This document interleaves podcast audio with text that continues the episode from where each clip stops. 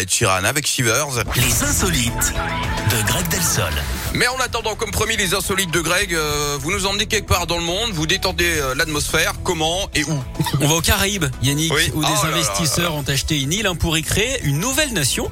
Tout est parti d'une campagne de financement participatif lancée en 2018. 250 000 dollars ont été récoltés, suffisant donc pour s'offrir l'île de Coffee Bay, 4,4 4,8 km carrés au large Ouais. du Belize.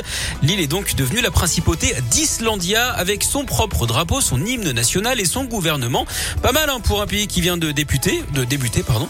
Bon alors euh, la communauté internationale n'a pas encore reconnu l'existence de cette micronation.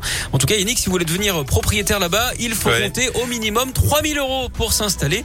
Alors vu le Oh cadre, oui. hein, ça devrait avoir euh, un franc succès ou comme disent les déménageurs, ça devrait faire un carton. Exactement. Et c'est le cas de le dire. Mon ami, vous êtes de retour dans une heure. Avec plaisir. C'est là qu'on vous attend pour le retour de l'insolite et de l'actu. En attendant, vous savez quoi, vous là qui nous écoutez, euh, vous savez que Radio Scoop fête son anniversaire.